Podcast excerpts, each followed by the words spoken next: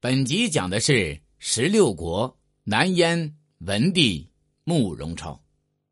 慕容超字祖明，昌黎吉城人，鲜卑族，南燕末代皇帝，前燕慕容晃之孙。太上六年（公元四一零年），城破被俘，南燕灭亡，随同宗族三千人遇害于建康，年仅二十六岁。义熙元年，慕容德去世。慕容超即皇帝位，大赦境内，改年号为太上，尊慕容德的妻子段氏为皇太后，任命慕容忠为都督中外诸军事、录尚书事。公元四零九年，慕容超聚集了举梁父两处的守兵，修筑城壕，拣选兵马，养精蓄锐。不久，刘裕的部队进驻在东莞，慕容超派左军段辉等六人率领五万步兵骑兵进攻临朐。不久，刘裕的军队围攻广固城，四边合围。有人暗地里告诉刘裕的军队说：“如果得到张刚攻城，城市就能攻下来。”当月，张刚从长安回来，就投奔了刘裕。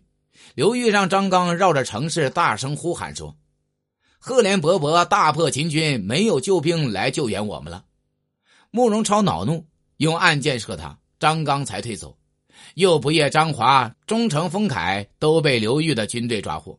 刘裕让张华、封凯写信给慕容超，劝说慕容超及早投降。慕容超就给刘裕送来一封信，请求让他做藩臣，并且进献一千匹马，以通和好。刘裕不同意。江南的增援部队接连而至，尚书张俊从长安回来，又向刘裕投降，对刘裕说。现在燕人固守的原因是倚仗在外的韩范，希望得到秦人的救援。韩范既是有声望的人，又和姚兴是旧日好友。如果赫连勃勃被打败后，秦人一定会来援救燕人。我们应该写密信引诱韩范，许以重利。韩范一被招来，燕人就会绝望，自然会投降。刘裕听从他的建议。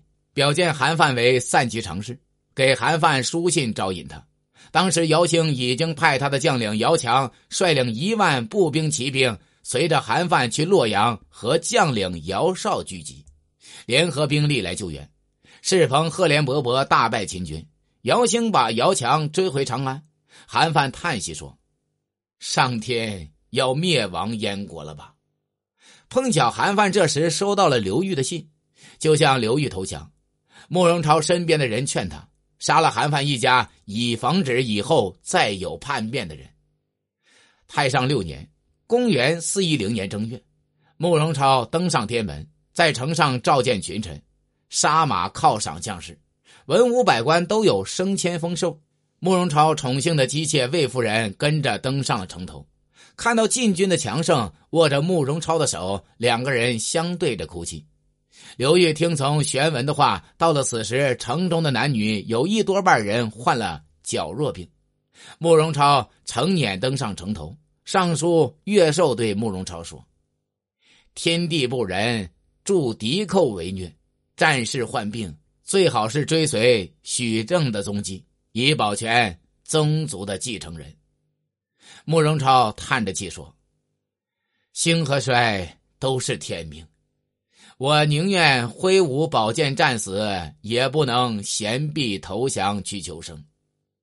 当时张刚给刘裕制造冲车，用木板附制车上，用皮革蒙上，同时设置各种巧妙的机关，城头上的火石、弓箭等都不起作用。又制造飞楼之类的东西，逼近城楼。慕容超非常恼怒，把张刚的母亲悬挂起来肢解了。城里出来投降的人接连不断，刘裕从四面进攻，杀死和打伤了很多敌人。